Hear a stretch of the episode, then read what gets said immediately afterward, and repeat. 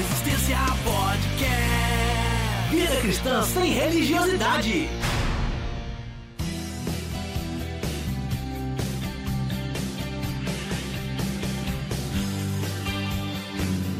Fala Resistência, episódio de número 45 no ar.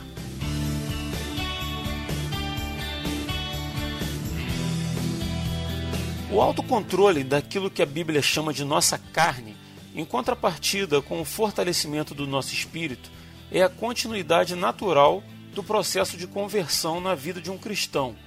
Amar a Deus sobre todas as coisas e ao próximo como a nós mesmos cria uma relação entre o melhor e o pior de dois mundos e dentre tantas áreas da vida cristã que são transformadas a partir da conversão, uma delas gera tanto conflito interno que foi eleita para ser tema desse episódio: o perdão. Porque, mesmo sendo cristão, eu não consigo perdoar algumas pessoas. Quem perdoa, esquece. Por ser cristão, eu sou obrigado a me relacionar intimamente com quem me feriu. E quando eu não consigo me perdoar, isso e muito mais nesse episódio. Eu sou Rodrigo Oliveira e eu prometo que eu não vou falar no ar pela enésima vez que perdoar é decidir ficar no prejuízo. é, exatamente. Já falou. Já falei isso pra caramba. Muito embora eu tenha acabado de dizer, né? De novo, né? É a psicologia reversa. Você já, é porque você absorveu a ideia, então você já não consegue mais tirar de você. É, é verdade. Graças a Deus por isso. É verdade. Fala Resistência, aqui quem fala é o Daniel Oliveira. E antes de mais nada, não adianta a gente num programa desse bancar o santarrão perdoar todos, todos os cristãos têm dificuldade de fazer. Mas se em Cristo cada dia somos um, um pouco mais sábios hoje do que fomos ontem, eu digo para você, nesta mesma fé, que perdoar é se permitir e permitir viver. Então fica a dica. Fala Resistência, aqui é o Will Soares e Rodrigo. Eu quero falar publicamente aqui que eu te perdoo, cara. Tá perdoado, meu irmão. Amém, eu aceito. Tá perdoado, meu irmão. Só, só não se expõe, não. Não fala o que, que é, não, mas tá perdoado, é, meu irmão. Senão, porque senão ninguém mais vai ouvir a gente. Agora eu quero é, saber. Senão ninguém mais. Meu Deus do céu. Agora eu quero saber também. Agora eu tô curioso. Não expõe, irmão, não. Fofoca não é de Deus, não, irmão. Fofoca não é de Deus, não. Vocês estavam de mal, é? Aí, Edivaldo, Edivaldo, aprende com o Will aí como improvisar uma frase quando você não tiver feito uma frase de abertura. É, pois é. é. E ele não teve a coragem de reconhecer que não fez, né? É. Jamais reconhecerei. Quando a gente for gravar o programa sobre homossexualidade, minha frase de abertura vai ser Will, eu te aceito. eu te aceito como você é. Ai, ai. Eu sou Edivaldo Nascimento e não alimente a mágoa ou o ódio, porque só vive feliz quem tem a grandeza para perdoar. Eu creio que nem Salomão em toda a sua glória mandou uma dessa. O Ed está sumido, mas quando veio falou bonito. Você é autoral? Não.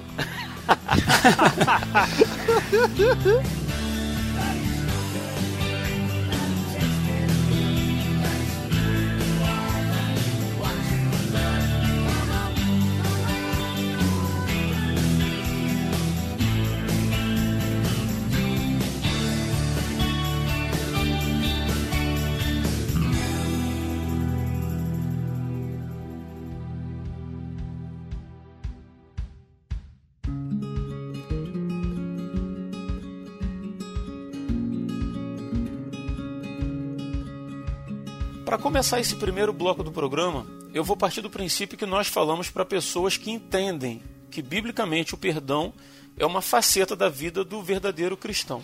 Uhum. Mas, por outro lado, todo cristão é um ser humano com limitações, dificuldades, nascido em pecado e com uma carga de vida que muitas vezes influencia na forma como as decisões são tomadas. Então, é muito comum que, humanamente falando, a gente tenha o senso de autopreservação, de conservação do nosso direito, de justiça em relação àquele que foi injusto com a gente, etc. Assim, a dificuldade de perdoar, ela acaba não sendo a exceção, mas sim a regra. Né? E me corrijam se eu estiver errado.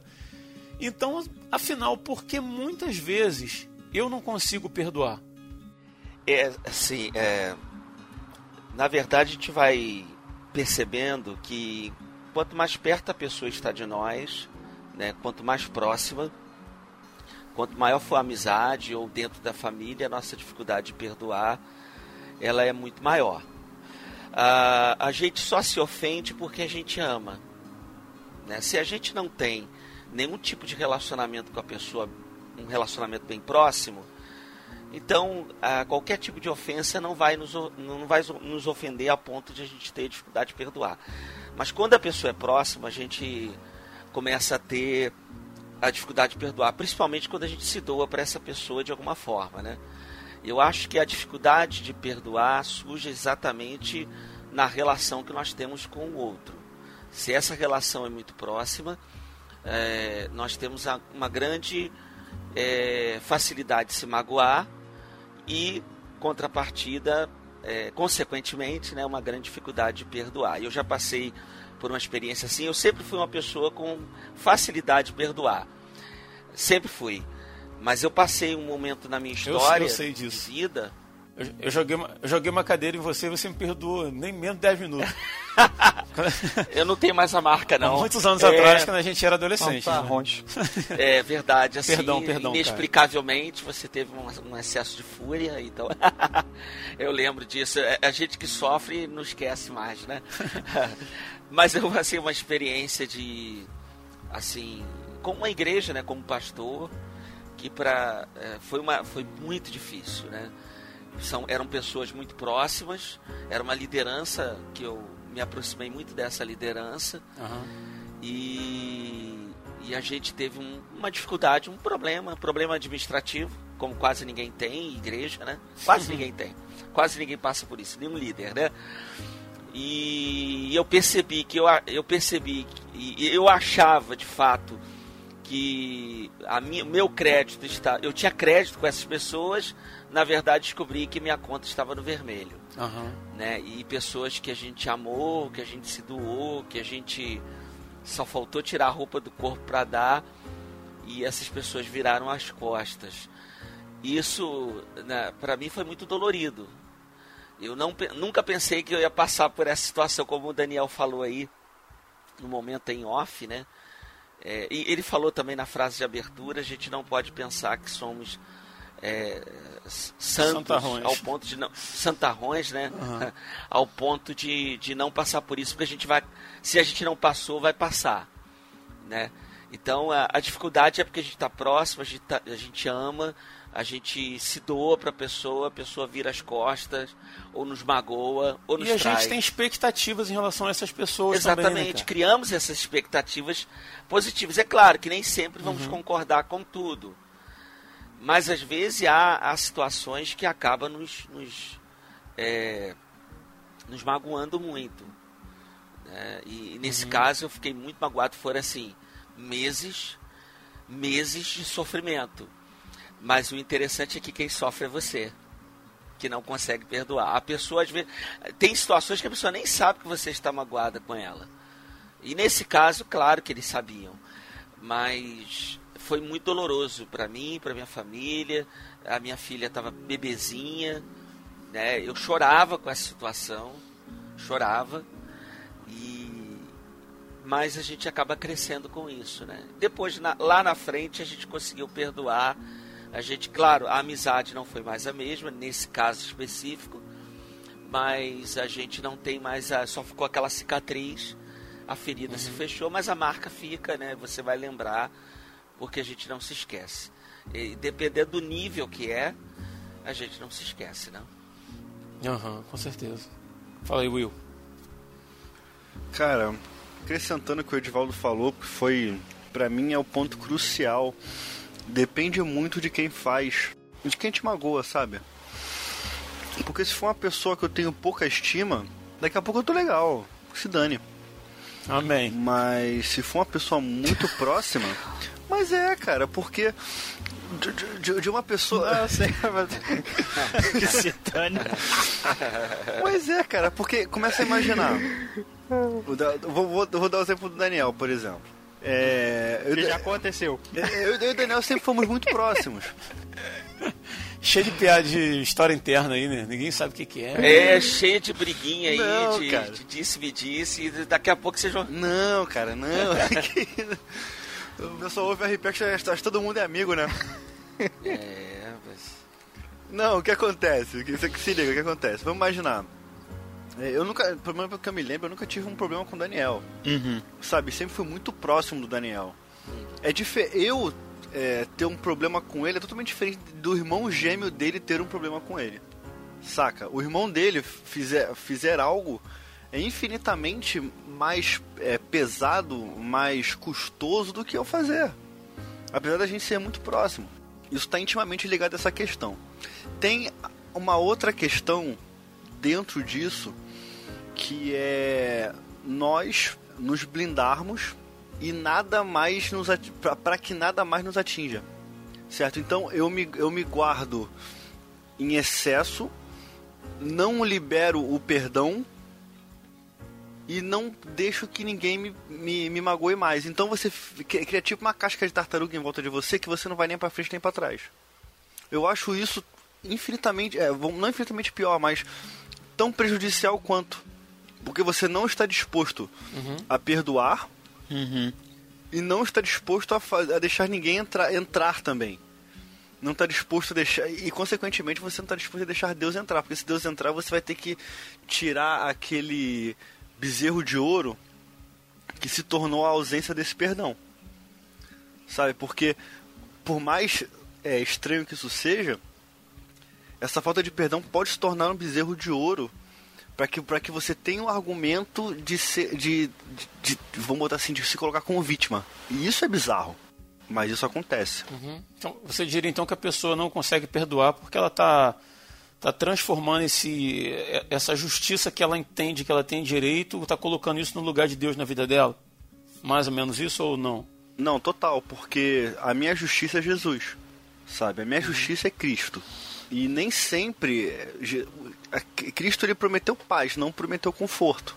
Eu não vou estar sempre num lugar de conforto, mas ele me prometeu estar sempre comigo e, e me dar a paz, que excede todo o entendimento. Então, é, a, a, muitas vezes, obviamente que não, não quero botar regra onde não tem regra, mas muitas vezes essa questão acontece porque a pessoa tem uma idolatria àquela falta de perdão. Aí, cara, é, é, coitadismo pra lá, coitadismo pra cá, quando você, você simplesmente você tem que botar a mão na consciência e falar assim, caraca, eu fui perdoado também. Então é melhor deixar isso seguir o rumo, da, o rumo dele. E às vezes a outra pessoa não tá nem, não tá nem ligada. Essa é a questão. Beleza. Então vamos lá, Daniel. O Ed aí diz que uh, a expectativa que a gente coloca nas pessoas, principalmente naquelas que são muito próximas, né, é, acabam servindo como empecilho para a gente perdoar. Né? A mágoa é muito grande. O Will acabou de dizer a respeito de quando a gente coloca a nossa própria justiça acima de tudo, né? Correto. E que isso também dificulta. Na tua opinião aí, por que que muitos cristãos não conseguem perdoar? Então, Rodrigo, eu não vou acrescentar nisso não. Eu acho que os dois pontos que o Edivaldo e o Will apresentaram, eles são acho que são os principais, cara. Por exemplo, o ponto do Edivaldo. Em Atos 20, versículo 35, o apóstolo Paulo está falando lá sobre o ministério dele, sobre, sobre como ele se dedicou à igreja que ele estava ajudando. E aí ele, ali ele está discutindo questão financeira, mas eu acho que a frase que ele, que ele usou, que é uma frase de Cristo, pode ser usada também nessa questão de, de expectativa que a gente coloca em relação aos outros. Né? Ele encerra dizendo que é, é mais bem-aventurado dar do que receber. Às vezes a gente se decepciona com alguém, a gente se decepciona com a pessoa não pelo que a pessoa simplesmente fez, mas por causa da, daquilo que a gente criou sobre ela. Às vezes a gente está esperando que ela tenha a mesma maturidade espiritual que nós temos, a, a mesma paciência, a mesma resposta, a mesma dedicação. Uhum. E não é o tempo dela dar isso. Talvez num futuro ela possa dar aquilo tudo que você espera que, que, que ela dê. Mas no momento ela não tem capacidade disso, ela não cresceu em Cristo o suficiente para isso. Se ela não for cristão ou não, ela não cresceu o suficiente como pessoa para poder te dar. E às vezes a gente está julgando o outro pelo que eu posso dar. Ah, eu sou maturo, eu sou capacitado, eu sou generoso. Graças a Deus que você, que eu ou você ouvinte é desse jeito. Talvez a outra pessoa do outro lado não chegou nesse teu nível. Então, como seguindo a orientação de Jesus, mais bem-aventurado é você, que você tem o que dar. Você tem paciência, longanimidade, você tem dedicação, você visita mais, você faz mais. Que bom, cara, que você pode fazer. Mas que bom que você faz, não jogue o que você é na outra pessoa. a gente saber lidar com isso, que cada um é cada um, o que eu sou é o que eu sou e o que o outro. Nós temos que dar liberdade para que o outro seja. É, agora o ponto do Will. Will falou sobre as pessoas botarem né, o, a sua defesa pessoal, a sua justiça, em cima da justiça de Deus. A gente sabe que Deus é justo, que Deus, quando ele corrige erros, quando ele corrigiu erros da, da nação de Israel, Deus cobrou os erros das pessoas. Hein? O Evangelho ele lida com, com, com arrependimento, com perdão, com nova chance, mas ele não deixa de tratar o erro da pessoa, porque não pode haver arrependimento se não há reconhecimento de culpa. Claro que isso num corpo entre cristãos, etc. É, quando a gente começa a botar a nossa justiça no lugar da justiça de Deus e começa a, a buscar a vingança humana em vez de buscar a, a reparação, o arrependimento, porque quando a gente busca a vingança, a gente não está buscando que a outra pessoa mude, que a outra pessoa reconheça o erro dela, que a outra pessoa tenha oportunidade de, de, de, de voltar atrás no que falou, no que fez. A gente está interessado em que a outra pessoa seja culpada, seja condenada, seja criminalizada pelo que ela fez o evangelho ele trata a culpa, mas a intenção do evangelho é fazer a pessoa cair em si e se corrigir uhum. e pedir perdão e reconhecer o seu erro e progredir. Quando a gente começa a buscar só a vingança, só o, o a justiça humana, a gente está impedindo que a justiça de Deus, que a ação do Espírito Santo que convence o homem do pecado, seja ativa. Eu vou dar três exemplos aqui de, de de pessoas que é, faziam a justiça de Deus, é, mostravam para as pessoas os seus erros, mas ele, o interesse dela é que essas pessoas se convertessem, mudassem. A gente vê lá no Velho Testamento Davi, a treta que Davi teve com Saul. Saul perseguindo Davi porque estava com, com medo de, de, de, Davi usurpar o reino e Davi e Saul começou a perseguir Davi.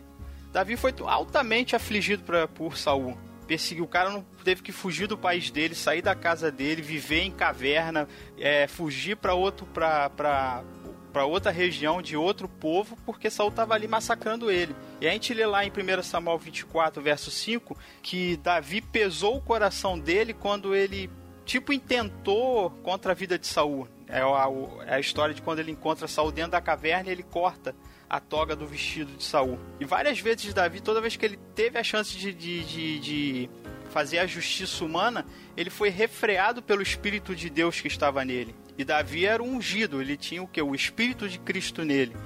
E ele, ele foi compelido por esse Espírito, e esse texto do, do 1 Samuel 24,5, ele fala que o coração dele pesou quando ele pensou em fazer mal contra Saul.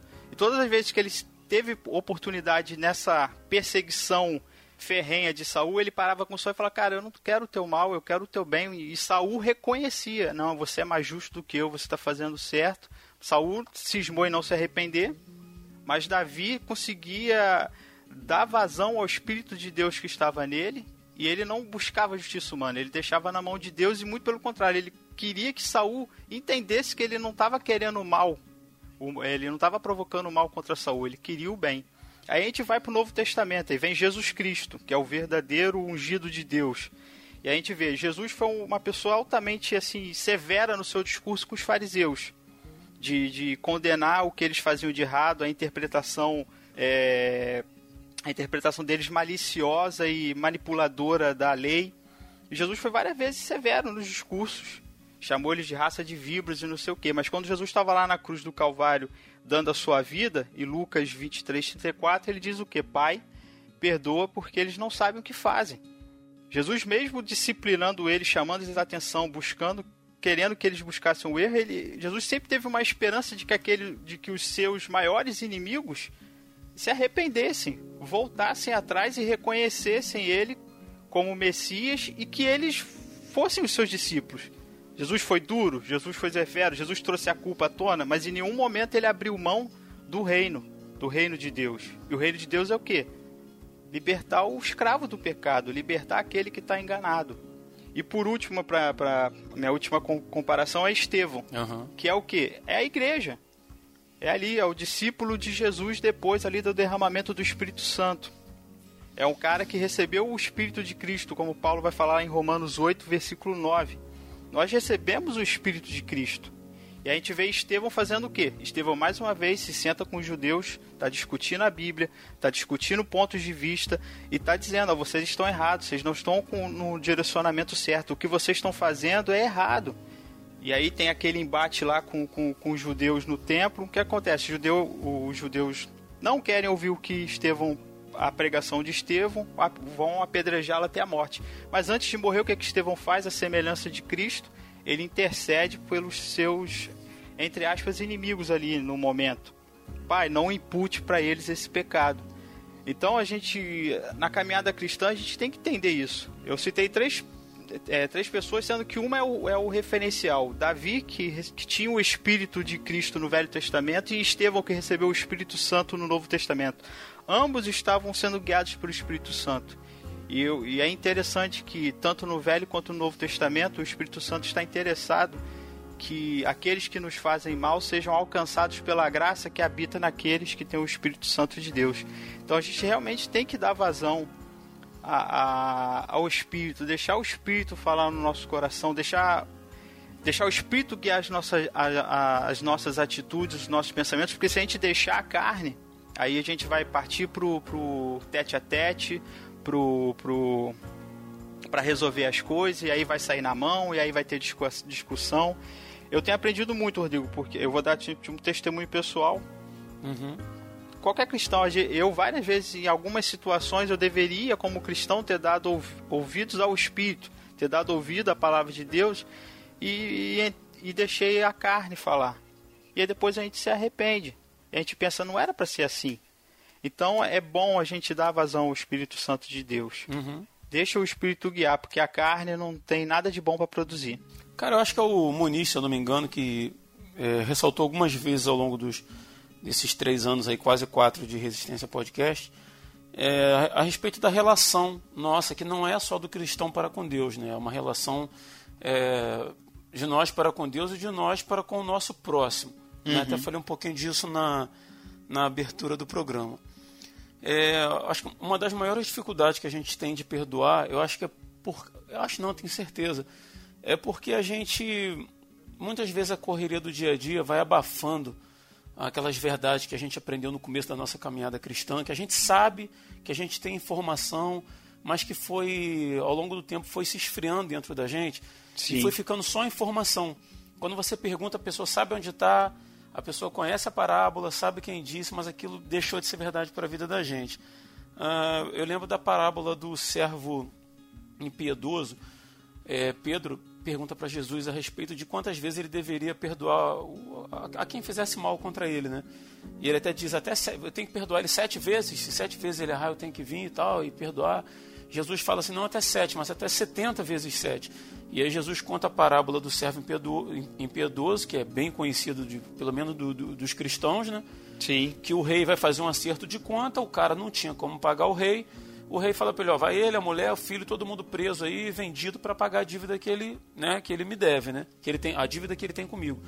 E o servo se prostra e pede lá, por favor, tem paciência comigo e tal. E o, aquele aquele rei, aquela figura daquele senhor, né, teve compaixão, cancela a dívida e manda ele embora. E quando esse que vai embora encontra um que tinha uma dívida infinitamente inferior né, a que o primeiro tinha com o chefe, com o chefão lá, com o rei, ele agarra o cara pelo pescoço, começa a sufocar o cara e tal. Tanto que o rei se ira contra o primeiro, que foi perdoado e que não perdoou o segundo que devia menos, cara. Nessa relação de nossa com Deus e com o próximo, está muito bem ilustrada nisso aí, porque a gente tem que partir sempre da compreensão de que nós fomos perdoados por Deus de algo imperdoável, cara. Sim. Sabe, a, a, nós fomos poupados de, de beber da taça e da, da ira de Deus unicamente pelo amor que Deus teve com a gente, sem merecimento, sem nada. Jesus morre na cruz, paga o preço de sangue, e isso tem que gerar na gente uma consciência daquilo que a gente foi perdoado para que a gente comece a perdoar também, porque como você disse no começo, é, ah, nós não somos santarrões, realmente não somos. Perdoar é antinatural para minha carne. Com certeza. A minha, a minha carne pecadora, minha carne caída, que é o que nós somos, né, nascidos em pecado, perdoar, abrir mão do meu direito Porque a gente não está falando de, de, de, poucas coisas, não, são de, de pouca coisa, na verdade. São de pessoas que ofenderam, são de pessoas que machucaram. Vocês estavam falando de experiência pessoal, vocês que são é, amigos mais próximos meus, você sabe da, de, do momento que eu, que eu passei, que uma pessoa me fez muito mal, de me causar ódio assim até as profundezas da minha alma, sabe? De eu viver mal com aquilo e de ser confrontado com o Espírito Santo falando comigo, cara. Exatamente sobre isso que eu estava lendo aqui do texto da parábola do servo impiedoso. Ou você, Rodrigo, é, manifesta aquilo que você tem aprendido a sua vida inteira, que até então me parece que é só uma informação para você, ou você abandona isso tudo e faz o que você quiser da sua vida. É não. fácil perdoar? Cara, não é. Não é. Nem de longe. É, não é fácil perdoar. É natural pra gente? Não, não é. Eu vou dizer, cara, nesse, nesse caso em questão, essa pessoa que me fez muito mal foi o Will. É, não, tô brincando. tô brincando, foi o Will, não. Mas, nesse caso, cara, eu, eu confesso para vocês, assim, eu decidi perdoar em Cristo, pedi forças e perdoei. E vira e mexe, quando eu, por acaso o assunto do, do, daquela situação toda vem à tona, eu tenho que me policiar e ir trabalhando esse perdão em mim dia a dia. Sim. Sabe, assim, é, é complicado, a gente não quer parecer, não, nós somos muito santos, então eu decidi perdoar e ai, zerei a dívida. Tá, tá bom, zerei a dívida. Mas toda vez que o assunto é, é jogado na minha cara de alguma forma, até porque essa pessoa, ela mesma, essa pessoa nunca me pediu desculpas, nunca reconheceu a culpa e, enfim, eu, eu não preciso disso para perdoá-la. Mas esse tipo de isso acontece muito com a gente, cara, muito. A gente, as pessoas não vão pedir perdão, as pessoas, todo mundo tem sua razão, eu costumo dizer isso, né? Às vezes as pessoas que fazem mal acham que fizeram porque a gente merecia, de alguma forma. Mas é necessário que a gente o tempo inteiro tenha, esteja trazendo, cara, essa esteja colocando no nosso coração, cara, essa convicção de que nós fomos perdoados por Deus de algo imperdoável. E por isso eu tenho que perdoar o meu irmão, aquele que peca contra mim. Só para encerrar, eu vou usar mais um clichê que eu já usei na abertura lá, mas que, cara, é, é muito verdadeiro isso, cara. A vingança ou a falta de perdão é você beber um copo de veneno esperando que o outro morra. Sim. Né, cara? A gente só faz mal pra gente, cara. Só faz mal pra gente. O perdão ele está mais relacionado na minha, embora a relação seja eu, meu próximo e Deus, o perdão está mais relacionado na minha relação, na relação eu e Deus, né, do que em relação ao próximo. Porque de repente você não vai ter mais, não vai ter oportunidade de, de, de mostrar para aquela pessoa que você perdoa. Talvez a pessoa nem queira teu perdão, não está nem aí para você, né? Mas é preciso que a gente tenha essa consciência. Isso, se a gente tiver isso na nossa vida diariamente, vai facilitar muito, cara, muito esse processo de perdão. Eu falo isso por experiência própria, cara. Cara, uma vez eu aprendi, eu aprendi com um amigo meu o seguinte, que a gente confunde perdão com desculpa. Sabe? Uhum. Porque aquilo que é perdoável, você pede desculpa e tá tudo resolvido. Mas perdão é para coisas que são imperdoáveis. Essa é Cara, que é a parada. Eu vi isso numa pregação do Ed Renekiewicz não tem muito tempo. Sério? Aham. Uhum. Vai ver que eu ele ouviu lá. De... Link no post. Não, não, cara, não fala link ouvi... no post não, porque eu não sei qual é a pregação, cara. link no YouTube, procurem no YouTube, procurem no YouTube. Eu ouvi isso de um amigo, cara. É um amigo da internet. Ed Renekiewicz. Não, não, não, não, não. É um amigo, amigo da igreja. Foi, eu ouvi isso em 2013. De repente o Ed Renekiewicz copiou do seu amigo. Vai saber, né? É, quem sabe, né? Vai que, né? Vai que.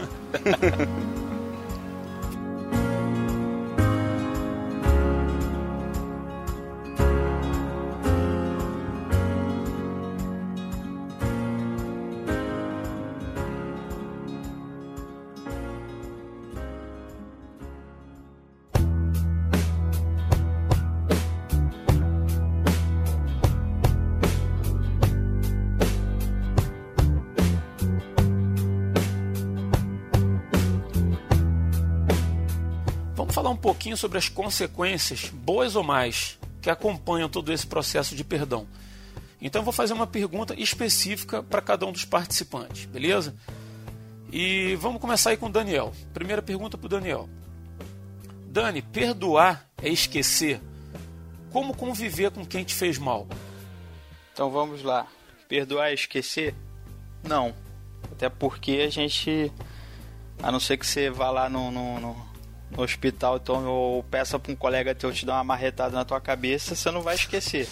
Faça uma lobotomia, Faça né? uma lobotomia, bota o dedo na tomada e fica 10 minutos lá, talvez, aí talvez você esqueça. Mas a pessoa estando presente, a- a- o Edivaldo falou bem aí, às vezes é, é a nossa família, é do círculo da nossa igreja, vai ser do nosso trabalho, então vai ser uma pessoa que a gente vai ter que lidar, vai ser uma pessoa que a gente vai ter que ver.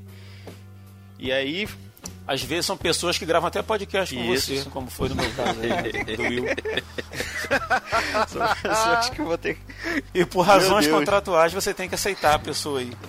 pois é, né? Teu, teu contrato é longo. É, é verdade. E aí, e como foi falado aqui no programa, essa questão de, per- de perdão é muito ampla. Você tentar explicar, porque os seus casos são múltiplos.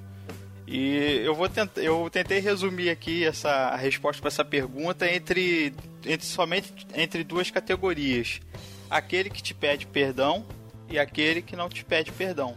E aí eu vou tentar responder como você pode é, conviver com isso, porque o cara às vezes não te pediu perdão, mas você vai continuar vendo o cara todo dia, você vai continuar indo na casa dele, ou no- porque ele é parente de alguém que você gosta, etc, etc. E, primeiro, o que a gente está botando aqui é, é maturidade, maturidade no evangelho. Eu recomendei no podcast passado uma pregação do pastor do reverendo Caio Fábio, a genuína conversão. Nessa genuína conversão ele fala uma coisa que eu achei muito interessante. Ele diz assim que as pessoas ficam buscando, ah, vamos nos encher do Espírito Santo, vamos nos encher. Aí o que acontece? As pessoas vão em vigília, vão em maratonas de oração, faz jejum e acha que a gente sabe que essas buscas é, são boas, mas que, que é encher? O que, que é se encher do Espírito Santo? É permitir, é, é quando é você se permitir que o Espírito Santo direcione as suas atitudes. Você vai pensar no que no e aí ele fala uma coisa interessantíssima. Em, em João 14, verso João 14, verso 26, Jesus está falando aos discípulos que ele daria o Espírito Santo e que o Espírito Santo ensinaria todas as coisas e faria os discípulos lembrar de tudo que Jesus tinha ensinado. Em Lucas 6, verso 46, Jesus faz uma indagação aos seus discípulos: Por que vocês me chamam de Senhor se vocês não praticam o que eu ensino? Como é que você quer ser cheio do Espírito Santo, sendo que quando você está numa atitude que você sabe o que tem que fazer, você lembra do texto, você lembra do versículo, você lembra da orientação e você não faz? Você está deixando de dar lugar ao Espírito Santo e está dando lugar à carne. Então eu entendo que eu me encher do Espírito Santo é eu tomar atitudes direcionadas por eles. Não, carne, você fica aí no seu lugar e agora eu vou te obedecer, Espírito Santo. Eu vou dar vazão para o Espírito Santo agir. agir. Paulo fala o quê? Que o nosso culto é racional. A gente sabe o que a gente. A gente sabe o que a gente crê, a gente entende o que Cristo quis dizer com as palavras dele, nós sabemos da ação efetiva do Espírito Santo que nos impulsiona a agir. Então nós temos que corresponder isso. Então vamos lá, eu convivo com uma pessoa que me fez mal. Eu tenho que buscar no Espírito Santo a olhar para essa pessoa. Normalmente, quando uma pessoa erra contra, com, é, comete algum erro contra nós, ela tenta se redimir. Aquela pessoa que pede perdão. Se é um amigo, ele vai tentar re, re, é, reaproximar a amizade, porque se a amizade era realmente importante para ele, e ele reconhecendo o erro que afetou a amizade, ele vai correr atrás disso. Se, no casamento, vai tentar reatar o casamento, na igreja, vai tentar amenizar as coisas. Uma, uma boa atitude que nós podemos tomar quando uma pessoa tenta se aproximar da gente é nós deixarmos pelo Espírito Santo, nós enxergarmos o esforço que a pessoa está fazendo para reconstruir o relacionamento com a gente. Porque o que acontece? Quando a gente está magoado, a pessoa a pessoa está tomando as atitudes, a pessoa está voltando atrás, a pessoa está tentando se corrigir, mas a gente só enxerga o erro dela. Ah lá, é a, é a fulana que fez aquilo comigo. Ah, é o Beltrano que fez aquilo comigo. A gente não consegue enxergar que ele está tentando se aproximar, que ele está tentando se redimir, que ele está abaixando a guarda, que ele reconheceu o erro. Não, a gente fica cego Uhum. pela carne e só enxerga lá.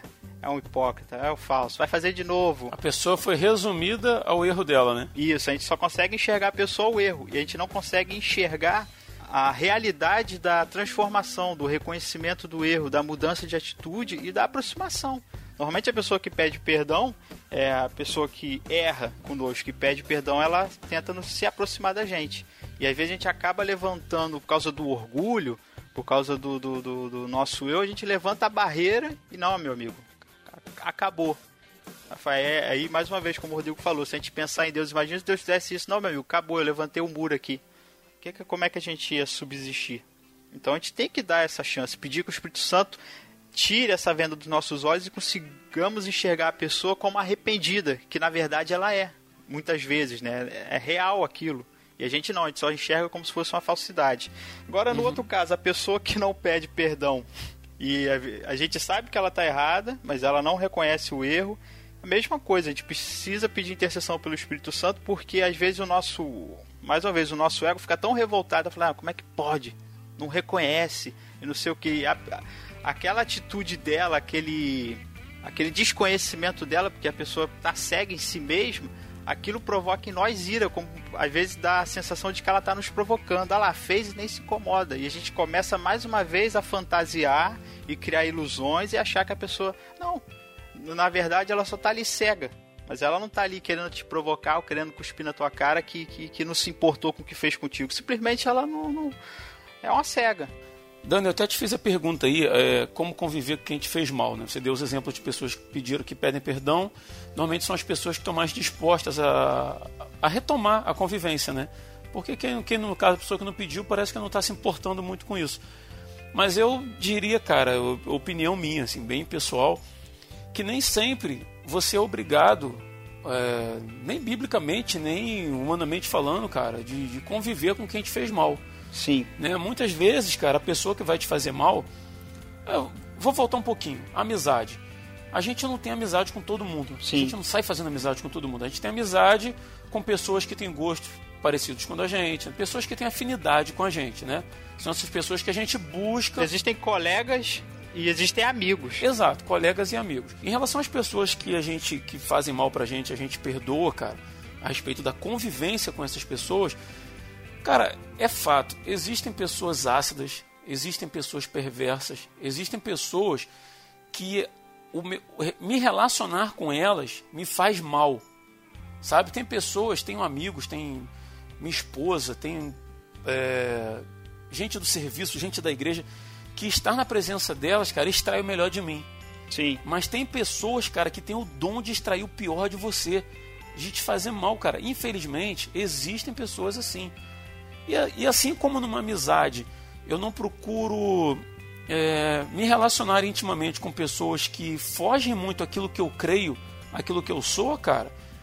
Eu, infelizmente, tendo perdoado ou não, a pessoa entra na, na, na questão de relacionamento, cara. Então, não dá para conviver com, com pessoas assim que, que fazem mal pra gente, sabe? Então. Posso te dar uma. Eu posso dizer, só pra concluir, eu posso dizer sem peso, cara, assim, que eu já precisei perdoar a pessoa, sabe? Zerar a dívida dela lá, tranquilo.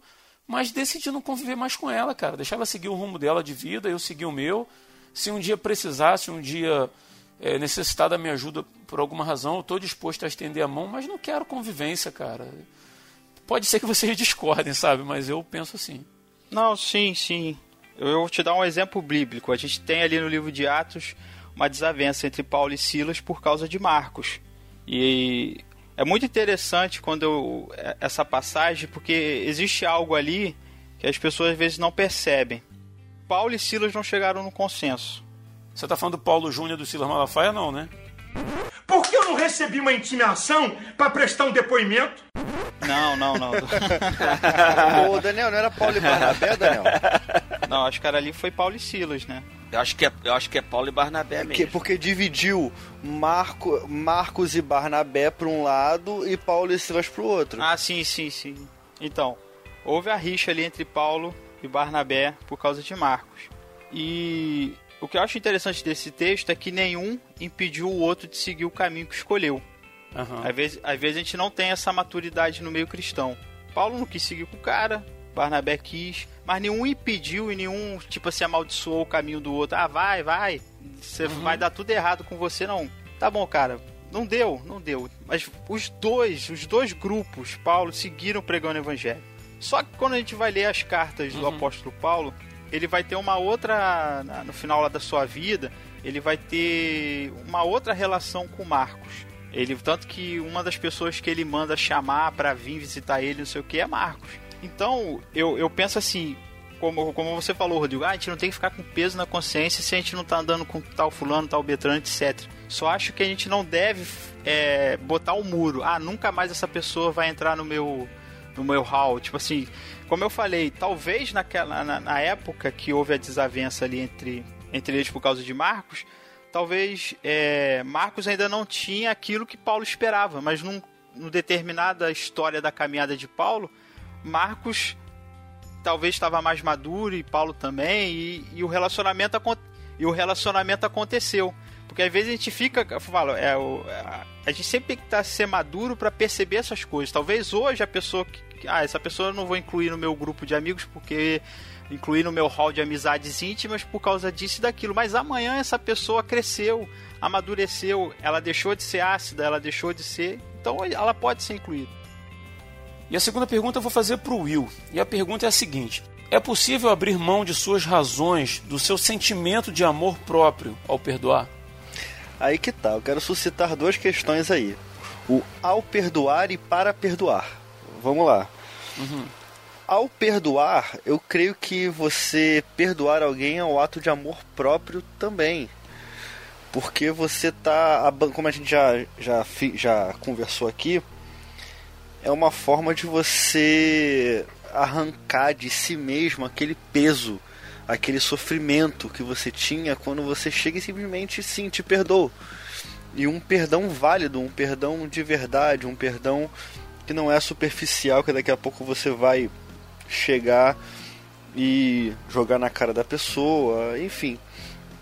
Agora, para perdoar, muitas vezes a gente tem que eliminar aquilo que a gente considera como amor próprio, sabia? Por que, que eu tô uhum. falando isso? Porque muitas. Porque 90% das vezes a gente tem que quebrar o nosso ego, o nosso eu e o nosso egoísmo. É muito complicado. Por que, que o exercício do perdão ele é um exercício difícil? Só que ele é um exercício necessário. Primeiro, já vamos estabelecer aqui. Se Jesus cumpriu tudo aquilo que estava dito com relação a ele, Jesus é Deus. Então o que ele fala tem um peso maior do que o peso de um profeta. Concorda comigo? Sim. Ele é, ele é Deus falando. Então o que ele falou é Deus falando e o peso é maior. Então quando Deus chega e fala você, ó, 70 vezes 7, você fala, eita, e agora? Então o peso é, é infinitamente mais amplo. E quando a gente tem o exemplo de Jesus, que ele, tava, ele não precisava fazer tudo o que ele fez, ele podia ter descido da cruz quando o, o, o ladrão da, da esquerda disse aquilo que disse. Peraí, o ladrão da esquerda? Acho que só ganha de mim aqui no Brasil Jesus Cristo. Só.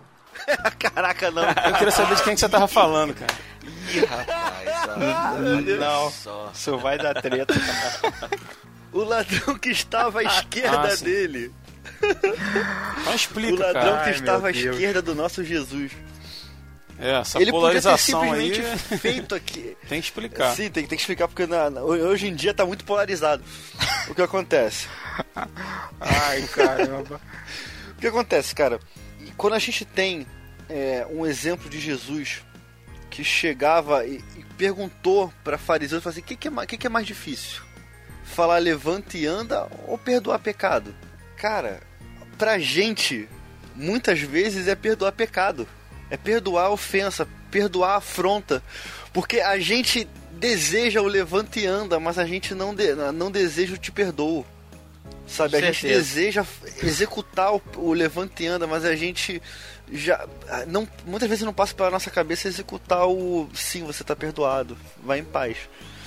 Vai, não peques mais. Então, é possível ao perdoar você uhum. você perder, você fazer, você perder o seu amor próprio, tal.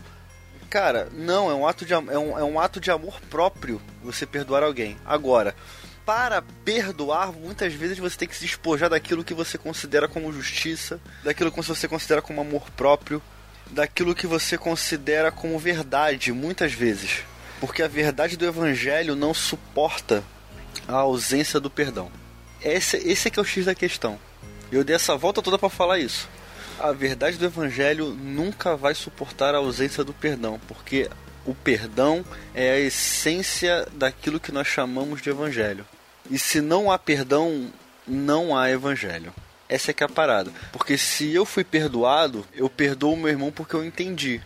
Como a, o que foi suscitado aí anteriormente, a questão de eu conviver com a pessoa, realmente, eu não sou obrigado a conviver com a pessoa. Mas eu também não tenho que chegar e meter o dedo na cara da pessoa. Ou apontar para a pessoa, sabe? O perdão é você deixar, deixar embora. É, acho que é a melhor, a melhor definição que eu já eu até li naquele livro A Cabana, quem já leu sabe que a definição de perdão que se dá lá é você simplesmente deixar embora. É você jogar, botar aquilo, fazer um origami de barquinho, botar no rio e deixar embora. Essa, essa é que é a parada. Então, vamos botar assim. Ou puxando na parábola do servo impiedoso que eu falei, é você tirar a mão do pescoço do cara, né? Exatamente. Não, deixa ele ir, cara, né? Deixa ele ir. Tira a mão da garganta dele, né? Exatamente. E essa, essa parábola do. do servo impiedoso do servo, servo incompassivo, ela é interessante porque a dívida do cara. Eu uso NVI. É, ah, é. Outra tradução, né? Eu uso de Genebra, que é Almeida. O que acontece? É, a, a, dívida do cara. Era, Jesus ele dá um superlativo nessa dívida, né? A dívida do cara era a dívida de um país. É impossível um ser humano fazer uma dívida daquela. Então aquela era a dívida de um país. E a dívida uhum. do outro cara era a dívida de um animal doente. Olha, olha que bizarro. Era a dívida de um, de, um, de, um, de um cavalo doente. De um jegue doente, de uma ovelha doente. Era a dívida do cara. Então, a nossa dívida, que é muito grave, ela foi perdoada. E nada disso se compara à dívida que as pessoas têm com a gente. Agora, dizer que é fácil, não é. Não é fácil eu diria que é necessário. Aí entra naquilo que eu falei lá anteriormente. Jesus não vai botar a gente numa, num lugar confortável. Ele vai botar, mas ele vai dar paz pra gente, vai botar a gente onde a gente tem que estar. Essa é é a parada. Bacana, cara. Eu comentei com vocês em off aí, antes da gente começar a gravação, uhum.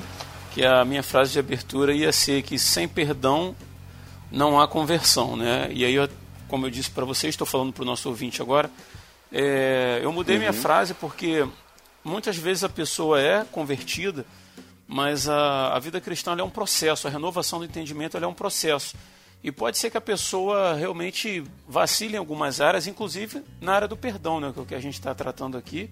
A gente sabe que isso acontece, aconteceu com a gente muitas vezes, né, mas a partir do momento que você tem contato com a verdade do Evangelho, ou que a gente tem contato com a verdade do Evangelho, não estou falando diretamente para o ouvinte, mas para todos nós, a gente começa a se tornar indesculpável diante de Deus. Né? Uma coisa é a gente deixar de fazer ou errar até por ignorância.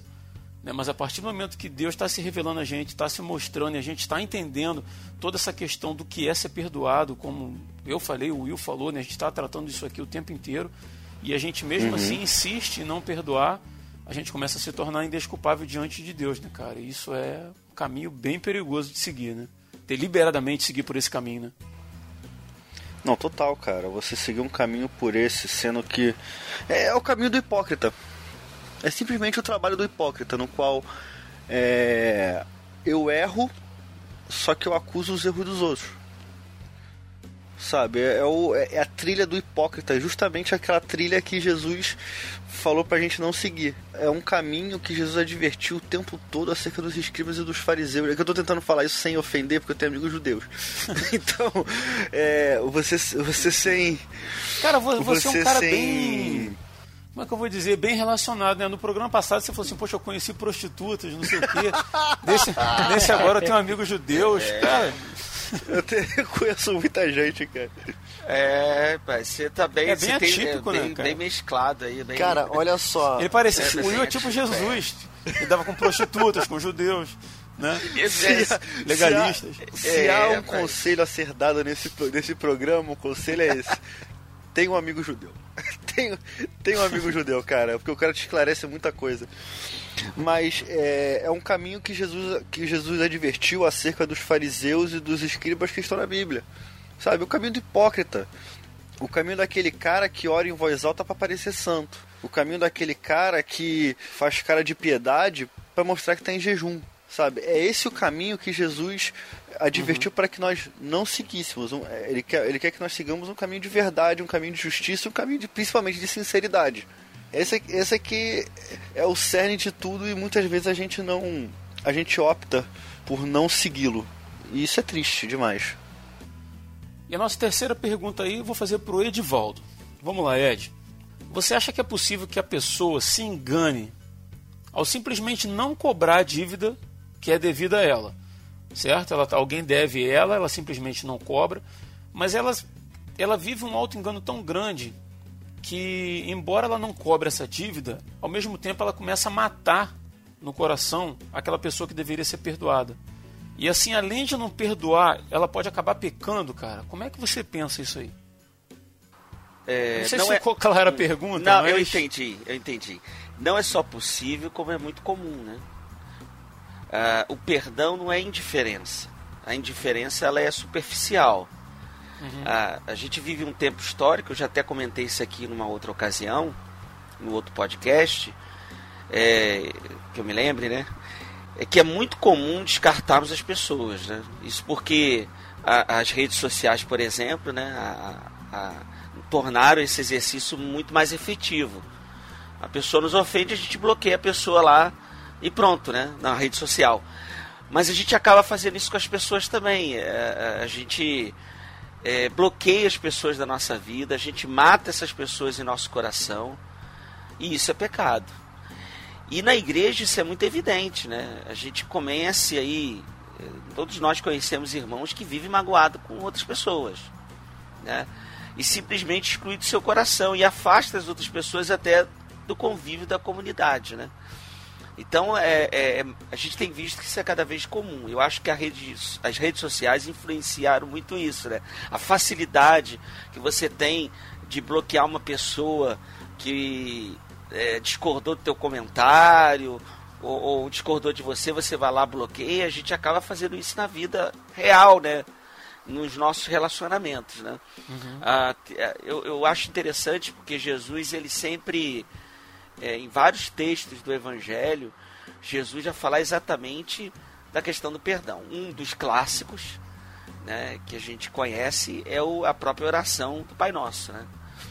É, se, se Deus de fato ouvir um trecho da oração do Pai Nosso que nós fazemos e, e Ele atender, Ele não vai nos perdoar. Perdoe as nossas ofensas da mesma forma que temos perdoado aqueles que têm nos ofendidos, né?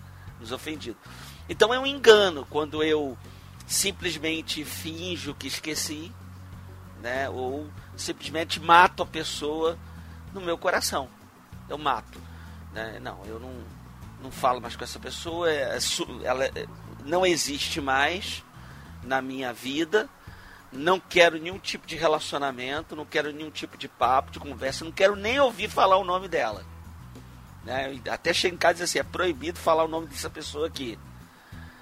Mas a gente está pecando, porque a gente fazendo isso, a gente não cumpre o mandamento.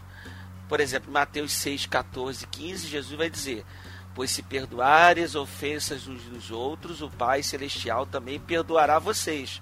Mas se não perdoarem uns aos outros, o Pai Celestial não perdoará as ofensas de vocês. Porque a nossa relação com Deus, ela é estritamente ligada com a nossa relação com o outro. Sim. Então não existe relacionamento com o Pai sem o relacionamento com o outro. Né? Então é, é, não dá para dizer que eu amo a Deus e odiar meu irmão. Não dá para dizer que eu amo o Pai, amo Deus e, e fazer todo aquele estereótipo de adoração, é, toda aquela, né, é, é, vestir aquela, aquela roupa de santidade se eu não perdoo meu irmão. Se eu não, se eu matei ele no meu coração, então o Pai não vai me perdoar. Essa minha uhum. adoração, essa minha é, oferenda a Deus, ela é falsa. Mateus, é, Marcos 11, 25 e 26, Jesus vai dizer: Enquanto estiverem orando, se tiverem alguma coisa contra alguém, perdoem-no, para que também o Pai Celestial perdoe seus pecados. Mas se vocês não perdoarem, também o seu Pai que está nos céus não perdoará os seus pecados. Né? Então você percebe que a, a Bíblia vai nos chamar a atenção com relação a essa questão do perdão. Né? Então, ah, não dá para ficar indiferente. O perdão não desculpa ou minimiza o ferimento causado pela outra pessoa. Pelo contrário, declara: sim, você fez algo que me machucou. Você agiu mal. Mas então perdoar é agir com misericórdia, né? Perdoar é agir com misericórdia. Dizer: escolho não sustentar isso contra você, eu perdoo. E porque se a gente fingir e matar a pessoa, um dia essa ofensa vai vir à tona novamente.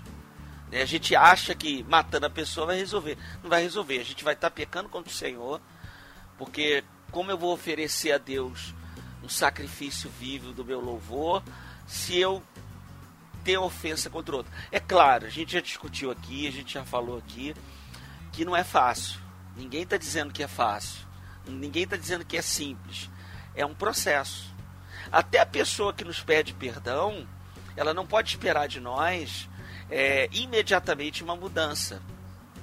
No sentido de dizer assim, eu te perdoo e vai ficar tudo bem, acabou, pronto, vamos esquecer. Não, é um processo que aquele que libera o perdão também vai passar pelo processo e aquele que pede perdão tem que entender que tem que dar um tempo para aquele outro camarada é, superar essa ofensa.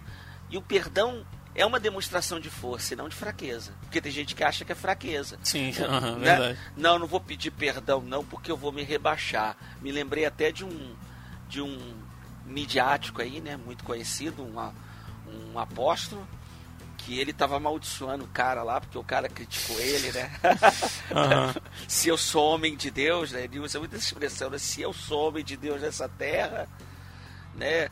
É, não, não não, não é assim. A gente tem que mostrar, a gente mostra exatamente força quando a gente perdoa. E na relação conjugal, isso é muito comum a gente achar que é fraqueza, né? Não, eu não vou perdoar o outro porque eu vou demonstrar a minha fraqueza. Na nossa relação com os nossos filhos, né? A gente acha às vezes que a fraqueza a gente pedir perdão a um filho, porque às vezes a gente acaba se excedendo, às vezes corrigindo, né, a gente acaba cometendo um excesso ou uma injustiça na nossa correção como filho. E às vezes é necessário nós pedirmos perdão e isso vai mostrar força para ele, né? Então, é, e assim, o perdão ele é muito altruísta, né? Você vai, como o Will falou aí, né, na parte dele, a gente precisa, a gente vai abandonar aí o nosso nosso eu, né? A nossa, o nosso desejo ou o nosso orgulho, o nosso ego para liberar esse perdão. E a gente vai fazer bem para a gente mesmo. Então, não adianta esse negócio de simplesmente dizer assim: ah, não, é, não, bloqueei fulano da minha vida. Porque isso não é certo. O Senhor nos ensina que a gente deve perdoar. Como falei, não é fácil, não é simples, não é uhum. instantâneo. É um processo, como o processo da santificação em nossa vida. Né? Beleza, Ed. nós temos aqui para encerrar esse bloco de pergunta, uma pergunta de um ouvinte a gente vai colocá-la aqui no ar. E já adiantando, se você também quiser participar enviando uma pergunta ou dar a sua opinião sobre o tema que a gente vai estar debatendo nos próximos episódios, é só você participar da Confraria Resistência no WhatsApp. Lá a gente divulga com antecedência qual vai ser o tema do próximo episódio e assim você pode participar enviando uma pergunta, um comentário. Né? Lá é um grupo bem legal de ouvintes e o pessoal que participa uh, das gravações do Resistência. O link de convite para participar da confraria está na descrição do episódio, beleza? E vamos lá a pergunta enviada pelo nosso ouvinte. Fala Resistência, aqui quem fala é o Éder Petenã e eu sou de Campos de Julho, Mato Grosso. Sobre o assunto em questão, eu pergunto o seguinte: a pessoa que perdoa, ela encerra sua participação no assunto no momento que perdoa. Ela agiu com misericórdia e fez a sua parte. A pessoa perdoada, ela irá passar por vários processos depois do perdão. Por exemplo, ela terá que se arrepender do que fez. Então eu pergunto: por mais que pareça fácil ser perdoado, por exigir menos esforço, o que é mais fácil? Perdoar ou ser perdoado? Então, Éder, obrigado aí pela, pela sua participação e pela sua pergunta.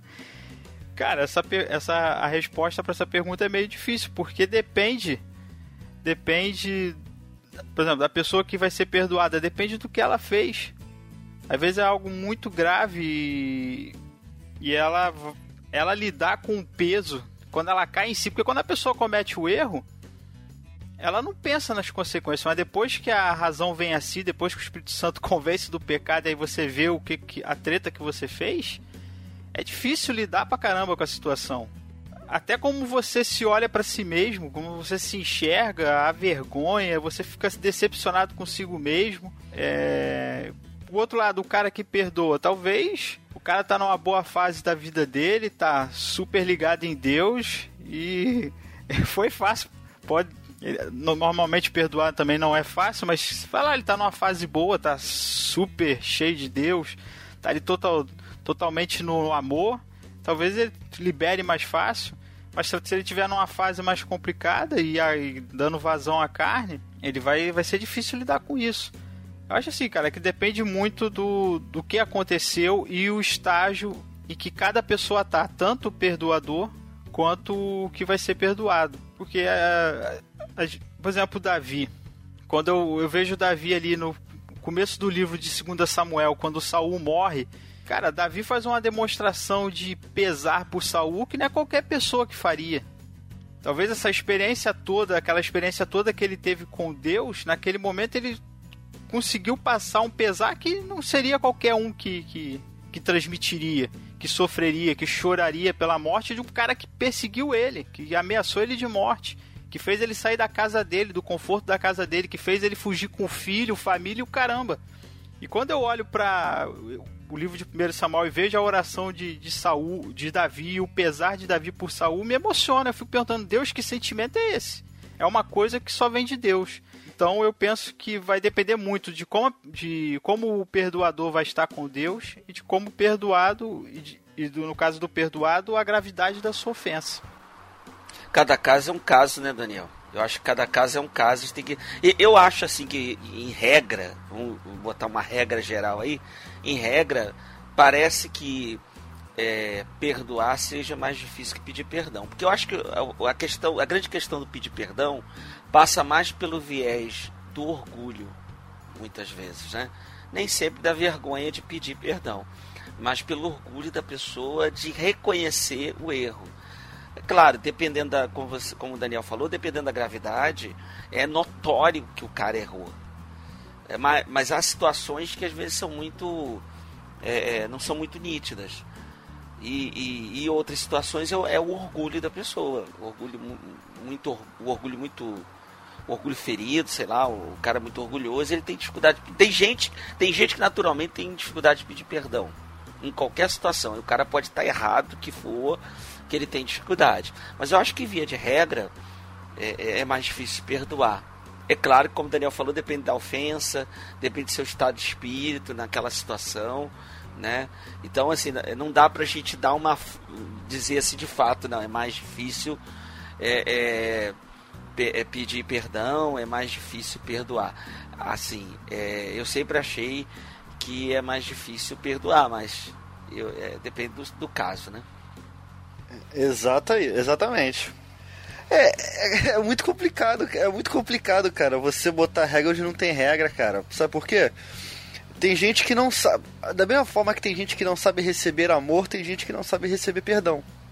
Sabe? Tem gente que tem extrema facilidade em, em, em perdoar a pessoa, mas quando ela comete algum erro, meu irmão, a pessoa fica quase morrendo. Entendeu? Porque ela não sabe receber perdão, ela não sabe se perdoar, ela não sabe, cara. É complicado. Por isso que eu falo, eu não, não sei se, se, se eu colocaria uma regra nisso aí, não, cara. O que, que é pior? Cara, nenhum dos dois é fácil.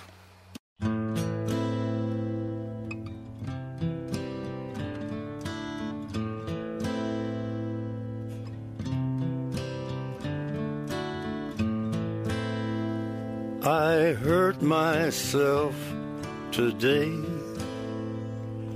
to see if I still feel. I focus on the pain, the only thing that's real.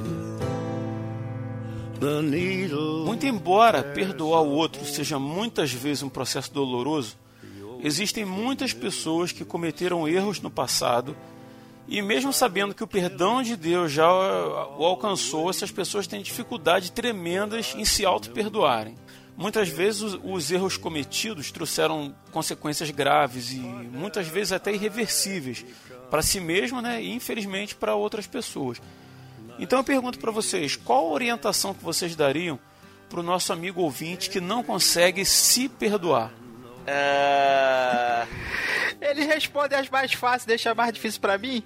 É porque eu e o Rodrigo temos uma amizade antiga, então na hora de escolher as perguntas, ele deixou as perguntas fáceis para mim, entendeu? Não, cara, eu tenho um sistema aqui que ele sorteia as perguntas. Ah, então é. é Mentira, não tem não. Sou eu que escolho é. mesmo. Ah, olha aí. Me perdoa. É. então, é, isso é uma coisa que também é muito comum de acontecer nas nossas vidas, né? A gente não conseguir nos perdoarmos por algum erro que nós cometemos, seja porque tem assim tem erros que vão nos a gente vai carregar esses erros, as consequências deles para a vida toda, né? É uma, às vezes uma coisa que você fez lá no passado e, e vai te atormentar e no sentido que você vai sentir aquilo ali sempre, né? Aquela e às vezes é, e isso é muito comum porque Deus já nos perdoou, a gente já pediu perdão, já pediu perdão à pessoa, mas nós, nós ainda carregamos esse peso. É como uma mochila muito pesada que a gente carrega desnecessariamente. Né? É um peso que não deveríamos é, carregar. Isso está mais ligado ao campo psicológico, né? A gente carregar isso para a vida, né? É, é, pessoas que passaram na história da nossa vida. É, é muito comum isso dentro, eu acho, no- na relação conjugal. Né? E ainda mais se a pessoa jogar em você isso, né? Te lembrar do teu erro. Cara, você tá passando É, um problema e com eu- a sua esposa aí, já é a segunda vez que você fala esse negócio aí, só, só nessa gravação. Não, Perdoa, meu per- irmão, não, perdoa não. sua esposa. Não, não tô não. Ela tá certa, elas normalmente sempre estão certas, elas sempre estão certas. Pode ser que eu esteja do outro lado, né? Não, é porque a gente é, aconselha casal, né? Sempre, então a gente sempre enfrenta esse, esse tipo Aham, de certeza. situação na hora de aconselhar. E, e a gente já passou por isso também. Quem né? nunca? É, quem nunca? É, a gente, o primeiro passo nosso é, é- é falar com a pessoa, pedir perdão ao Senhor. E, e, assim, é claro que o inimigo das é uma coisa que a gente nunca pode esquecer na nossa vida cristã. E a gente não pode superestimar o poder do diabo e nem subestimá-lo. Então o próprio Satanás, né? Ele vai jogar isso na nossa cara.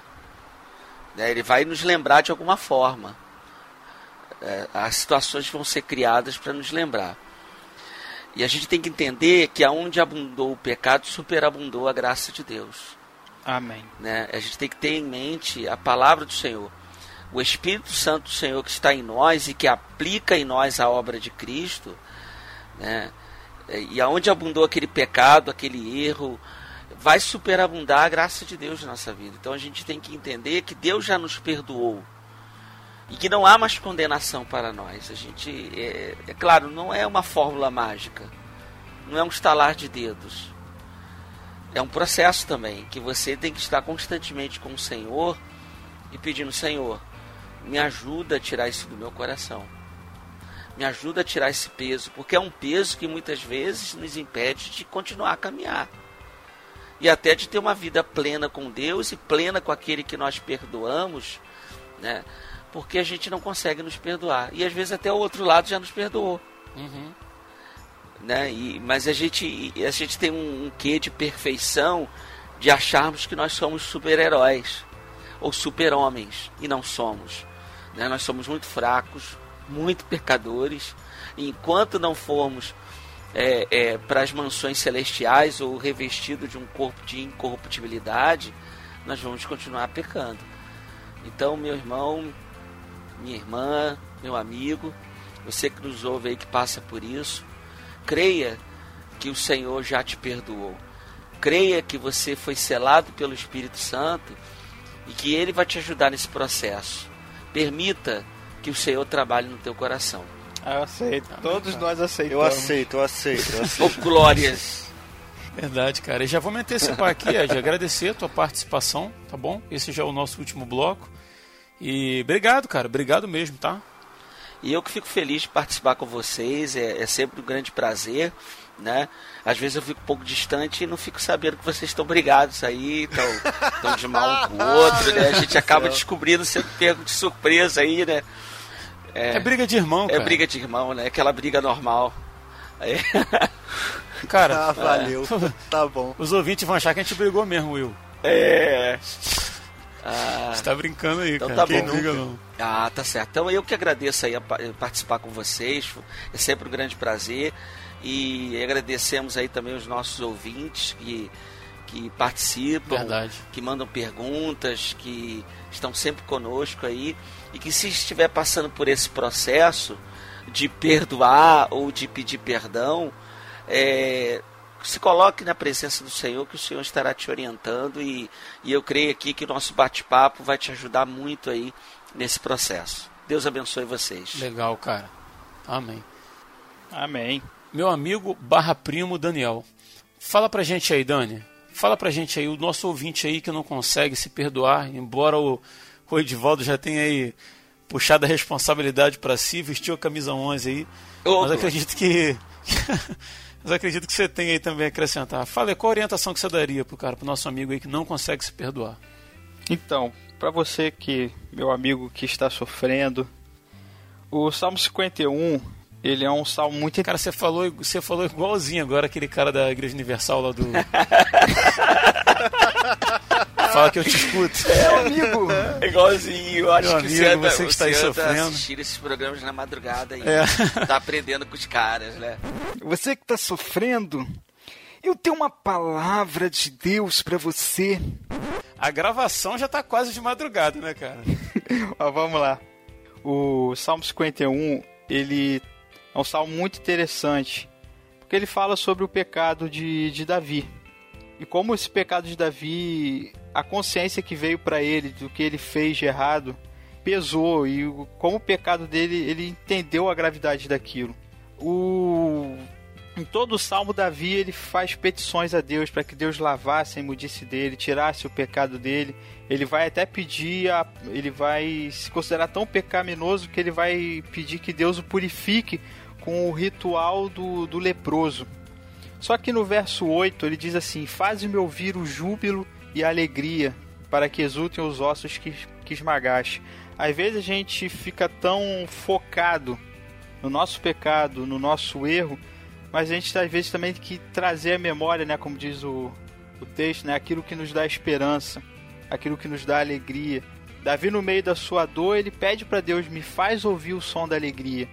Em Isaías, na profecia sobre o, o Messias, é, Isaías profeticamente ele fala que agradou Deus moer, né, moer o Messias, moer Jesus Cristo pelos nossos pecados. Mas no final do texto ele diz que Jesus olharia e se orgulharia da conclusão da sua obra, que ele veria um povo redimido, salvo, santificado, perdoado de seus pecados na sua presença.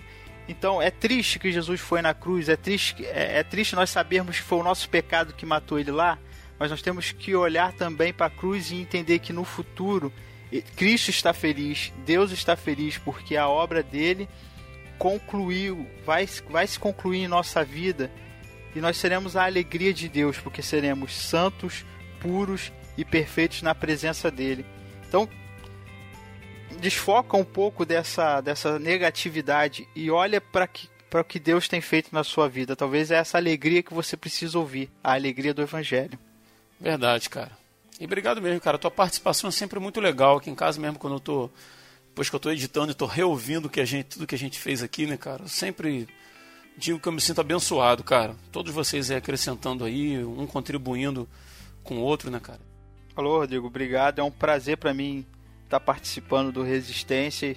E a gente espera né, que a nossa experiência seja útil para os ouvintes e que todos nós cresçamos juntos, né? Porque os ouvintes também abençoam a gente lá na confraria, né? Não é só a gente que abençoa ele, eles também nos abençoam. Cara, sempre muito legal. Mas obrigado aí pela tua participação. E vamos lá, vamos fechar aí com o nosso grande Will Soares, vulgo presbítero Wally, Meu Deus. O sobrevivente. o sobrevivente. Fala, Will, qual a orientação que você vai deixar aí pro nosso amigo ouvinte que não consegue se perdoar? Cara, antes, deixa, eu- deixa eu só acrescentar um negócio aqui rápido que eu tava pensando num texto que fala, o texto de Romanos 8. que fala a respeito do que nada pode nos separar do amor de Deus, né? Uhum. E aí vem fazendo uma, uma balança, né, cara? Botando os dois lados, nem a morte, nem a vida, nem os anjos, nem outras autoridades ou poderes celestiais e tal. Mas quando ele fala aqui, ele diz nem o presente e nem o futuro, cara. Uhum. Mas não fala do passado, cara. E eu sei que o texto não está falando exatamente disso, mas me chamou a atenção de como que o passado tem o poder de aprisionar a gente, né, cara? Uhum. Às vezes uma coisa que a gente fez lá atrás, anos atrás, e a gente vai carregando esse Total. peso e coincide diretamente com o que a gente está falando da questão da gente não se perdoar. E a gente fica carregando esse sofrimento e isso atrapalha o nosso relacionamento com as pessoas que a gente machucou e parece que a gente se coloca numa posição de, de ser um ente imperdoável e a gente não se permite vivenciar uma experiência legal com o próprio Deus não por causa do amor dele que não, que não se acaba por nós, né? Mas parece que a uhum. gente levanta uma barreira, né, cara, em, em relação ao, ao, ao, nosso próprio relacionamento com Deus, né? E se você levar Mas, em conta, e se, ah. e se, você levar em conta que quem escreveu o texto foi Paulo, perseguidor da igreja, uhum. que era aquilo tudo, cara, o peso te, a, o texto tem um peso infinitamente maior. Uhum. E o final do texto aqui conclui dizendo, cara, que em todo o universo não há nada que possa nos separar do amor de Deus, que é nosso por meio de Cristo Jesus, nosso Senhor. Então, meu amigo, não, não era eu que ia deixar o conselho para você, não, mas, cara, nem o passado, nem nada que você tenha feito pode te separar do amor de Deus, cara. Mas vai lá, Will, não quis te, te interromper, Exatamente. que eu só pensei isso aqui rapidinho, mas vai lá. Nada, cara, amém. Amém, foi muito válido. Eu sei, eu cara, sei. Cara, a questão é a seguinte: foi brilhante, diria o Edivaldo. é sério. Foi, foi brilhante, tá, foi brilhante, é, tá bom. Vamos lá, vamos lá, Estrela da Manhã. Seguinte. Seguinte. O que acontece, cara? Eu vou falar como, uma, como na posição de uma pessoa que já passou por isso e foi bem difícil prosseguir, porque Todos vocês deram, deram palavras de consolo, de conscientização, mas a pessoa que está ne, nesse tipo de situação, ela raramente ela vai pensar por esse lado. Ela raramente ela pensa, ah, beleza, Deus me ama, mas eu não consigo sentir esse amor, sabe? Eu não consigo sentir esse amor que nem morte, nem vida, nem potestade, nem o presente, nem o porvir, sabe? Eu, eu, a pessoa não consegue sentir. Mas por que, que ela não consegue sentir? Por dois motivos. Primeiro, porque ela considera o pecado dela muito maior do que qualquer outro pecado. O pecado dela é sempre maior. Segundo, ela se cobra demais e ela acha execrável uhum. qualquer nível de erro que ela faça. Então, se há um conselho a ser dado, o primeiro é o seguinte: o seu pecado, Deus não classifica pecados. Pecado é pecado. Da mesma forma que o cara que, é, que adultera está pecando, o cara que faz fofoca também está pecando. Da mesma forma que o cara que blasfema está pecando, o cara que, que é mentiroso também está pecando. Então você, a gente tem que, tem que se conscientizar de que Deus não classifica pecados. E o meu pecado, a diferença do meu pecado para o seu pecado é que o meu foi exposto. Mas são todos iguais. E a gente tem que ter essa consciência. E a segunda questão é se cobrar um pouco menos, sabe? E o tempo ele vai ensinando que todas as coisas cooperam para o bem, sabe? Como é que eu, como é, se eu posso me expor desse jeito, mas eu só consegui me perdoar quando eu vi a bênção que minha filha é, sabe? Só, só consegui me perdoar quando eu comecei a ver que aquilo que aconteceu comigo foi totalmente para a glória de Deus e além disso, foi para me tornar uma pessoa melhor, porque a minha filha me tornou uma pessoa melhor. Então, a gente tem que começar a entender que se todas as coisas cooperam para o bem, realmente todas as coisas cooperam para o bem. Não é uma coisa, não são duas coisas, não. São todas as coisas. Os meus erros cooperam para o bem. E o próprio texto fala: Deus fez todos os homens indesculpáveis para que o perdão, a graça, a misericórdia tivesse sobre todos. Sabe, ele permitiu que o homem fizesse o que fizesse, caísse, uhum. e, e Deus permite os nossos erros para que a graça dele venha e cubra a gente. E há uma beleza surreal nisso. E a gente cisma em não entender. E assim, a gente só vai entender isso quando? Com o tempo. Ou seja, o tempo é o melhor amigo daquela pessoa que não se perdoa.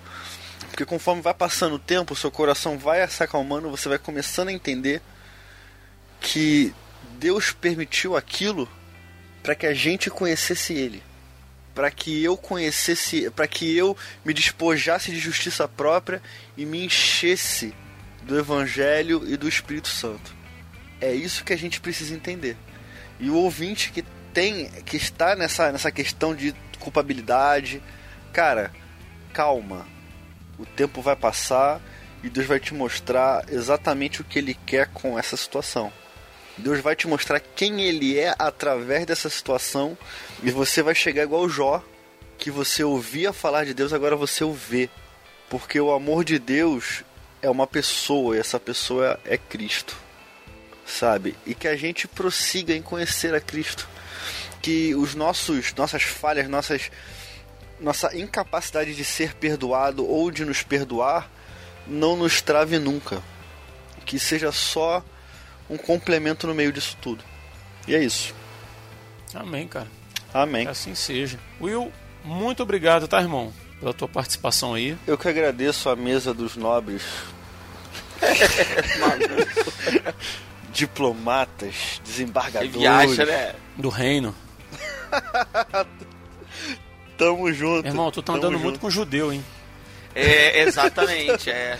Você tá sendo muito Cara, influenciado. pior que, pior que eu- os, os judeus que eu conheço, eles ouvem, cara. Eles ouvem, eles acham mó graça. Mas valeu, cara. Obrigado pela tua participação. Manda um abraço pra galera lá, pros rabinos lá que você tá andando junto aí. Valeu? Porque nenhum deles é judeu messiânico, mas eles compartilham, eles compartilham, eles compartilham da nossa abordagem acerca do evangelho. É isso que pra mim já tá valendo. Olha aí. Que bom. Essa, é, que- essa é que é a parada. Tamo junto. Então é isso, a gente vai ficando por aqui. Queria agradecer muito aí de coração a você que ficou até aqui com a gente, também a todos os participantes aí. E muito obrigado por ouvir esse podcast. Se você gostou, cara, por favor, compartilhe, nos ajude a alcançar mais pessoas. Se você fica com a gente, na sequência tem o contatos imediatos. Se você não fica, até o próximo dia 20. Eu sou Rodrigo Oliveira e se você está ouvindo isso, você é a resistência.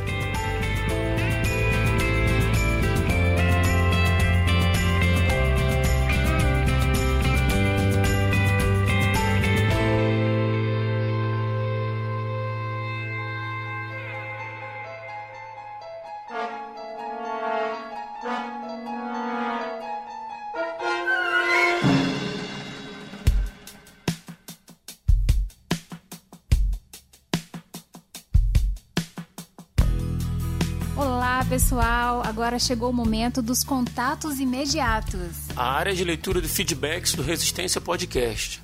Esses são os comentários hoje do episódio 44 sobre conversão, tá? Que foi o último episódio. É, eu posso dizer assim que a gente teve inúmeros comentários, mas a gente vai selecionar só três para falar. Fica menos feio, né? Então nós vamos ler primeiro o comentário do rei dos comentários de podcast, Eduardo Silveira, o Ed The Drummer. E o Ed diz assim, a respeito da conversão. Também creio que a conversão é um processo que continua com a santificação. Obviamente que a salvação é recebida, mas o crescimento espiritual faz parte desse processo, que só estará totalmente completo quando estivermos com o Pai. No meu caso, não tenho um dia da minha conversão. Foi um período barra processo e por isso penso que a conversão é mais racional do que emocional. Ou seja, o sacrifício de Cristo não me comove. Eu não sou cristão por tristeza, pena ou culpa. Ele me constrange. Sou cristão porque entendo o motivo e o significado do que Cristo fez, o que ele teve que passar e tudo mais, pois o Espírito Santo me ajuda a entender tudo isso. Abraço, Ed The Drummer. É isso aí, né? Tá certinho. ó. Também é- eu também acredito que a Elane também acredita que a, que a conversão não é um não tá ligada a, a sentimento, né? Tá ligada a decisão pessoal, né? Íntima, né? Exatamente, não é ligado ao emocional, né? Até por isso a gente vê muitas pessoas que às vezes vão em, sei lá, determinados cultos ou eventos assim e tomam a decisão de, de aceitar a Cristo, né? Que ele levanta a mão e lá na frente e tal. e pouco tempo depois você vê que a pessoa voltou às velhas práticas, né? Porque não houve uma, uma conversão genuína. Foi só um momento ali de sentimentalismo, né? É verdade. Obrigada, Ed, por mais um comentário. É, nós temos também aqui o comentário de um novo ouvinte. É o Mael Spinelli. É, É o Mael, primeiro comentário dele, é né? o primeiro comentário do Mael. E o que, que ele diz? Lê aí pra gente o que, que ele diz. Tá. É, ele diz assim: Graça e paz, ótimo podcast. Tenho um testemunho que entendi ser o que me moldou até hoje. Bem, primeiro, o contexto. Meu pai era desviado da Assembleia de Deus e tinha duas famílias. Eita. Minha mãe era uma católica que não acreditava em santos, tinha desejo de ganhar uma Bíblia e era estéril. Meu nascimento, por si só, já me faz alguém que acredita que o homem não é tudo o que existe. Quando tinha sete anos, em 27 de abril de 97, foi quando me entreguei a Cristo. Apesar da pouca idade, até hoje entendo que fui sincero naquele momento. Então, as experiências que mais, mais me marcaram foram duas. Quando eu tinha 14 anos, estava lendo Isaías 6, e pela primeira vez a partir daí, a palavra de Deus começou a se mostrar para mim. Um dom que inicialmente associei ao chamado batismo no Espírito Santo, apesar da Assembleia de Deus ter como doutrina a questão das línguas. A segunda foi quando estava afastado. Estava fazendo seminário e tive uma crise existencial. Cheguei a tomar remédios controlados para controlar minhas angústias. Falei com um amigo no fórum que estava acontecendo, que estava acontecendo algo que não sabia como explicar. Eu não orava, nem tinha comunhão com os irmãos, mas não conseguia permanecer no pecado. Esse amigo me deu uns links de vídeo no, no YouTube e comecei a ver. Mas foi um vídeo da IPB, uma pregação sobre Romanos 8. O reverendo Nicodemos olhou para a câmera e disse: É Deus quem segura sua mão, e ele é onipotente. Me vi como o povo de Israel exortado pelos profetas. Se Deus foi fiel comigo, mesmo quando eu não era fiel a ele. Minha vida mudou desde esse dia. Eu tinha segurança e plena alegria em servir, não por mim mesmo, mas pelo que ele fez por mim. Pô, que legal, Mael. Obrigado por você ter compartilhado com a gente, né? Uma coisa assim de foro tão íntimo, né? É verdade. né? Falando da vida pessoal dele, assim. Isso serve até para fortalecer as, as minhas próprias convicções de que aqueles que são de Deus, cara, não vão se perder. O Senhor busca, o Senhor vai atrás, como um pastor que busca aquela ovelha perdida. Você vê que ele com sete anos teve um encontro com Cristo, com 14 anos, né, teve um, Uma experiência, uma né? Experiência. Aham. E depois, mesmo estando, entre aspas, aí afastado, né, ele não conseguia viver em pecado porque alguma coisa, e hoje a gente sabe que isso é o Espírito Santo, incomodava ele. É. Né, e, e trouxe ele de volta. Né? Muito legal, Mael. Obrigado pelo teu comentário no, no site. Eu espero que esse seja o primeiro de muitos. Que você compartilhe com a gente, né? E por mais vezes, né? É verdade. Muito obrigada, Mael. Deus te abençoe. E para encerrar, nós temos o comentário do Diego dos Anjos. Ele diz assim: Não lembro quem fez, mas um comentário me marcou e resumiu bem o assunto. A conversão é algo que vem das entranhas. É isso que transmite em João 3 com Jesus e Nicodemos e que é bem exemplificado no exemplo da conversão de Paulo. Muito bom episódio. PS, sim, eu mentalizei a jaqueira gritando. Me julguem. Acho que todo mundo mentalizou isso, né, no momento. É bacana, cara. Diego, obrigado pelo teu comentário. E mais uma vez, mais um comentário acertado. Conversão é algo que vem realmente das entranhas. É gerado de dentro para fora. Não dá para, aliás, até dá para você mudar roupa, vestimenta, linguajar, um monte de coisas, né? Mas se a conversão não for das entranhas, não for genuína, não for interna, você tá perdendo tempo, né? Tá brincando de ser crente, né? É verdade. É, Diego, muito obrigada, viu, por seu comentário.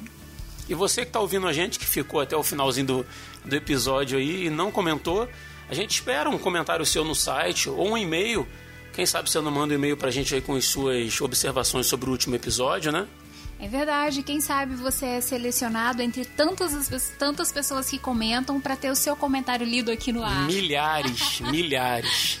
Nós selecionamos três para não ficar muito extenso, porque. É, senão vai ficar muito grande. Até grande. carta escrita tá chegando pelo correio, cara. Quem manda carta hoje em dia, né? Só os Ah, ouvintes do RP. Olha, e Ou por, não. falar, e por falar em carta do correio, você pode ir lá na página do Facebook, em facebook.com barra resistência podcast. Você vai ver lá a foto do Marcos Roberto com o livro Simplesmente Crente em Mãos, que ele ganhou aqui no sorteio é, no último episódio. Isso, isso aí. Em breve a gente vai ter mais sorteios, mas fica ligado, participa com a gente, tanto da confraria no WhatsApp, para você poder acompanhar né, os próximos sorteios. O link de convite está na descrição desse episódio ou de todos os episódios. É, serão muito bem-vindos, quem quiser participar. Uhum. E a nossa fanpage lá do Facebook, como a Elane disse, em facebook.com barra resistência podcast, a gente também divulga alguns eventos né, e tal. Isso. E, o nosso Instagram também. E também Instagram, que é arroba resistência podcast. Exatamente. Participa lá, ajuda a gente a divulgar o nosso podcastzinho aí. A gente não vai pedir um centavo teu, vai pedir só a tua colaboração em compartilhar e curtir o que a gente vai postando por, por essa vida, desse mundo de meu Deus. Então por hoje é só, pessoal. Muito obrigado por terem ficado até aqui e até o próximo Resistência Podcast. Valeu!